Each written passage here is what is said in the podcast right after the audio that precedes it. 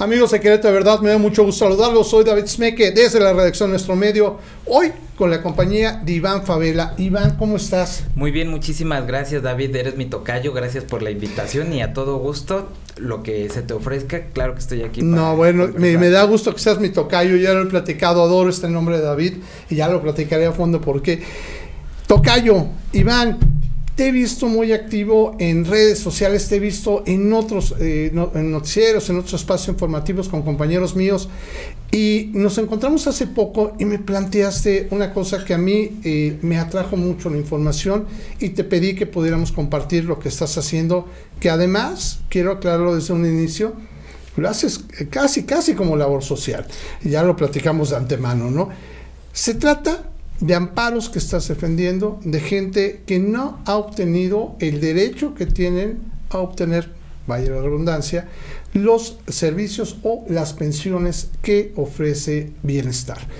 Y me llamó la atención porque la reacción que has provocado con eso eh, también me alertó. He escuchado reacciones eh, de la doctora Peniche que, bueno, ya lo platicaremos, se me hacen reacciones muy, muy mala contestación a la prensa del doctor Gilberto Herrera, que, bueno, yo, según yo sabía, no estaba en bienestar, pero bueno, también respondió por ahí, y también muy mala reacción a lo que dice.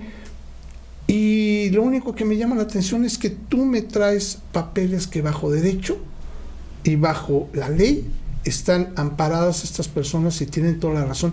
Quisiera que fuéramos platicando esta historia y que me platicaras al respecto. ¿Te parece? Claro que sí. Primero, pues iniciamos con que las pensiones ya se encuentran en la Constitución, que están en el artículo cuarto. Es, una obligación, es una obligación, es un derecho, ¿verdad? es un derecho. Y ahorita que sacas a, tema el nombre del doctor Gilberto, pues él mismo lo comenta en, en videos, en charlas, en pláticas, en entrevistas. Esto es un derecho, ya no es una dádiva. Y justamente fue establecido en la Constitución a partir de el 8 de mayo del 2020 que lo aprueba el Senado. Perfecto. ¿Qué sucede con esto? Una persona cumpliendo con los requisitos que son las reglas de operación puede adquirir este derecho. Los adultos mayores teniendo 65 años van, se registran y les tienen que depositar bimestralmente un pago mensual. Cada año cambia la cantidad. En el caso de las personas con discapacidad, también cumplen los requisitos y se les tiene que depositar. Aquí la limitante es la edad, hasta los 64 años, 65, porque ya entraría a la pensión para el adulto mayor. Claro, claro. Entonces, las reglas de operación dicen preferentemente menores de edad también, pero un preferente no significa una exclusión. Entonces, las reglas son claras y lo único que tiene que hacer bienestar es seguir sus manuales de operación para realizar los registros. Yo veo estos 11 casos, me hiciste favor de compartir uno que me impactó mucho, porque veo más una negación, veo más una, no, no una falla de parte de la Secretaría de Bienestar, veo, o sea, como que hasta se ensañan prácticamente con esta persona o se molestan o como si el funcionario fuera el que decidiera la suerte del usuario, cosa que me impactó muchísimo. Y si esta es una la que leí, y si las 11 están igual, más las que entiendo que te están haciendo llegar, que te están hablando, bueno, si es, si es una, un foco amarillo ya llegando a rojo, porque se me hace algo gravísimo negar esto. Dime, por favor, uno de los casos, este que estamos viendo, no podemos decir el nombre claro. respetar su, su, privacidad, pero sí te pediría por favor que platicáramos este caso en específico que me trajiste, que, que me impresionó. Claro que sí. Bueno, primero para desmentir a la doctora Peniche, que comenta que es un error de CURP y que... Si eso escuché que había dicho que porque estaba duplicado el CURP. Bueno, ok, se está duplicado el CURP, no es que el usuario quiera estar ahí sacando doble porque pues si es el CURP, pero no es, eh, no es el INE, ¿no? O sea, entendería que si es un error, pues es del mismo sistema, ¿no? Por supuesto, y de manera indolente también dicen, eh, luego los adultos mayores no traen bien sus documentos. Bueno, eh, tampoco lo digas a cámara porque estás desviando tu función, que es de ayudar al adulto servicio mayor, público. servicio, no culpar al adulto Es mayor. increíble, efectivamente, porque creo que si se creó esta pensión es para que los atiendan, ¿no? Para que, ah, no, si no trae esos papeles, ahí nos, pues, estamos volviendo a regresar a los tiempos que precisamente hasta el mismo presidente criticaba, ¿no? Y este caso, perdón que te voy a insistir, este caso que, bueno, tú traes 11 amparos, este es uno Sí, de estos ese es 11. uno de 11. Este caso me impresionó porque es de- habla de discapacidad, Sí. de un niño con De discapacidad. un niño con discapacidad. Por favor. Justamente la mamá de este pequeño acude desde el 2019 a la Secretaría de Bienestar para que puedan darle su pensión. Hace casi cuatro años. Hace casi cuatro años. Y funcionarios de la Secretaría de Bienestar. Jorge Arturo Guerrero Bautista, Flor Godínez, entre otros, veían sus papeles y le decían, con estas palabras, viene eh, en el punto 4, Sí, le vi.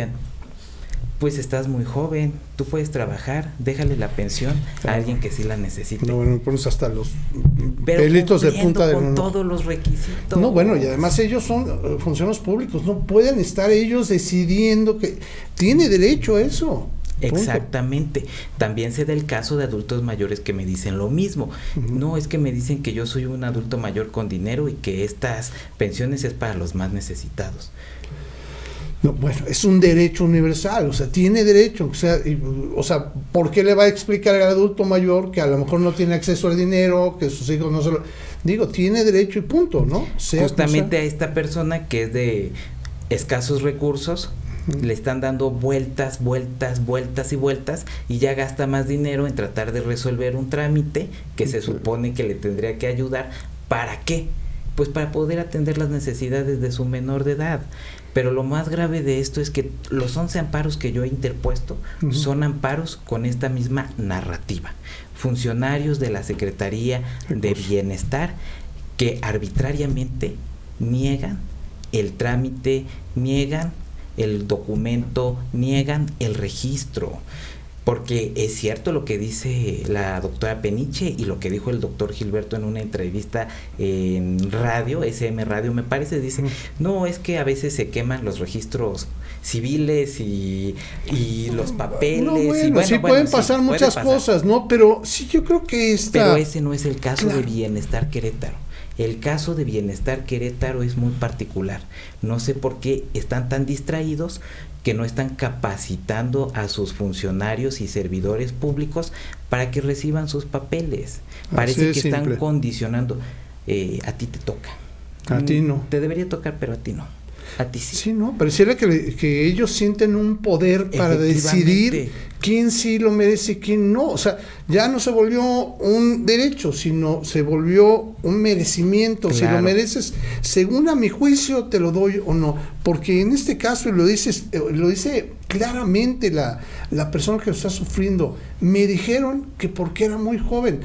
Que podía trabajar. que podía trabajar. A ver, permítame, pero una persona discapacitada ocupa muchísimos recursos, más allá del que uno puede dar, y atención, y tiempo. No solo, e- no solo eso, en ese caso particular, eh, el funcionario dice, pues déjame ir a tu casa con un cinismo bárbaro a ver si tu hijo tiene la discapacidad, porque no lo has traído.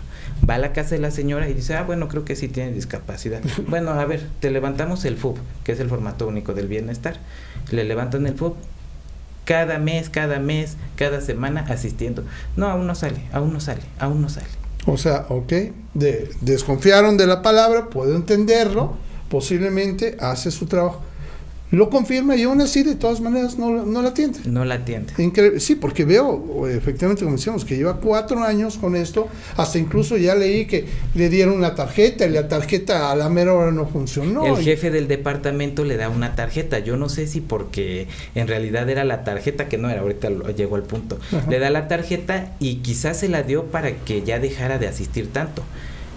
La señora va al banco y en el banco le dicen, ¿de dónde sacó esta tarjeta? Y dice, no, pues es mi tarjeta. No, esta no es su tarjeta. Vamos a llamar a la policía No, no, increíble. para que se la lleven porque usted seguro se robó esta tarjeta. Pues la señora bien nerviosa dice, me la dieron en bienestar. Ajá. Me dieron esta tarjeta en bienestar casi con ganas de llorar. Ah, no, no. Eh, Y mira, y, y eso es un caso, vuelvo a insistir, de 11 amparos que ya Solo incluso incluso ese amparo, como bien me habías dicho, ya están ejecutados, ya se le pidió una orden a la doctora Peniche, que entiendo que la primera vez ya lo desacató, ¿es correcto? ya la desacató. Increíble, ¿no? Y ahorita hay una hay una segunda orden. ¿Me puedes explicar en qué Claro que sí. En este caso es del señor Gustavo. Él sí me permite dar su nombre. Perfecto. Es el amparo 7, diagonal 2023, del juzgado primero de distrito. Correcto. Lo pueden buscar en internet y encuentran. ¿Qué pasa? La sentencia dice, ampara y protege al señor Gustavo para que le den su pensión y para que le den su retroactivo, que es aproximadamente de 11 mil pesos. Ok. De, dale su re- retroactivo bienestar. Lo voy, a, lo voy a manejar en términos coloquiales para que Sí, no haya tecnicismos. Favor. Entonces, ah, ok, recibe una hoja bienestar y dice, ah, ok, me piden que en tres días le dé su pensión. Y no contestan, no contestan. Y el juez de distrito le vuelve a pedir, porque también es mucha labor multar y destituir. No, bueno, y además se están ocupando este recursos públicos en estar yendo a hacer la demanda para recordarle a una institución pública que haga su trabajo. Es increíble. Yo no sé por qué están tan distraídos cuando su función principal es, Es la de los programas sociales. Yo no sé si hay algo más importante en bienestar que atender estos programas. No. Y solo estoy hablando de un amparo, ¿eh? de uno, del, del señor Gustavo, que me. Pidió que sí diera a conocer su nombre. ¿Qué hicimos? Interpusimos eh, el viernes de la semana pasada una petición que se llama inejecución de sentencia. Perfecto. Es un documento en el que le, decimos nosotros al juez, oye, no ha cumplido. El juez lo lee y le dice a Bienestar, mira Bienestar, por favor ya cumple, te doy 48 horas, me está pidiendo la inejecución de sentencia, cumple o te multo y si no ya le mando un todos estos documentos al colegiado para que vean si hacen un proyecto de destituir a Peniche. Ok. Entonces es todavía el juzgado dice es un amparo, está fácil de cumplir, son 11 mil pesos. ¿Para qué me desgasto destituyendo a la doctora Peniche ¿no? Claro. o a la autoridad responsable? Pero siguen sin cumplirlo. A ver, y ahí exactamente, ¿por qué era lo que estaba viendo? ¿Están incumpliendo? Están incumpliendo. A ver, ¿los 11 amparos están incumplidos hasta ahorita o Este cuántos? es de sentencia, Ajá. Tengo otro de sentencia y los demás, lo que ellos tienen que cumplir se llama suspensión provisional o suspensión definitiva. Ok. que en términos coloquiales es un por lo mientras, es decir, ah, bueno, una persona me trae un documento y me dice que le debes pagar su pensión bimestralmente. Pues en lo que yo leo todo, investigo, págasela. Claro. Eso es la suspensión provisional. Claro. Provisionalmente págale. No le están cumpliendo. Y ni siquiera están pagando. O No sea, están pagando. están prácticamente ignorando los amparos. ignorando. Después, ok, meto documentos, no lo están cumpliendo. Los requieren bajo percibimiento de multa y medio la cumplen. Se llega a la suspensión definitiva, que significa, ok, sí, sí le corresponde el pago. Hasta que se resuelve el amparo, el juez dice, hasta que yo vea si le corresponde el retroactivo, págale normalmente. Y, y de todas maneras no están cumpliendo. No están cumpliendo. O y cuando cumplen, es con muchos documentos que le tengo que avisar al juez. Y el juez dice, oye, bienestar, pues no estás cumpliendo. Pero estamos hablando de un número de 11 amparos, porque la gente no conoce que puede exigir este derecho vía amparo. Claro. Es Sí, el no problema. Si no se duplicaría y triplicaría. Si la doctora Peniche hablaba de 174 mil o 176 mil beneficiarios, en donde, y ella lo dice, solo el 1% tiene este problema. Bueno, ¿Cuántas personas son? Pero ¿cuántas personas son que tienen una necesidad económica Claro. para poder tener su pensión? Y obviamente no es el 1%. No, y, y espérame, yo creo que las estadísticas es una falta de sensibilidad total y, y de sentido común hacia las necesidades de las personas, que curiosamente si esta secretaría se creó fue para eso, para entender las necesidades de los que más lo necesitan. Y no debería haber ni un 1% ni un 0.1, no debe haber ningún, ningún fallo en este tipo de cosas. Iván, me tiene muy impresionado esto. Te, te felicito que lo estés Gracias. atendiendo.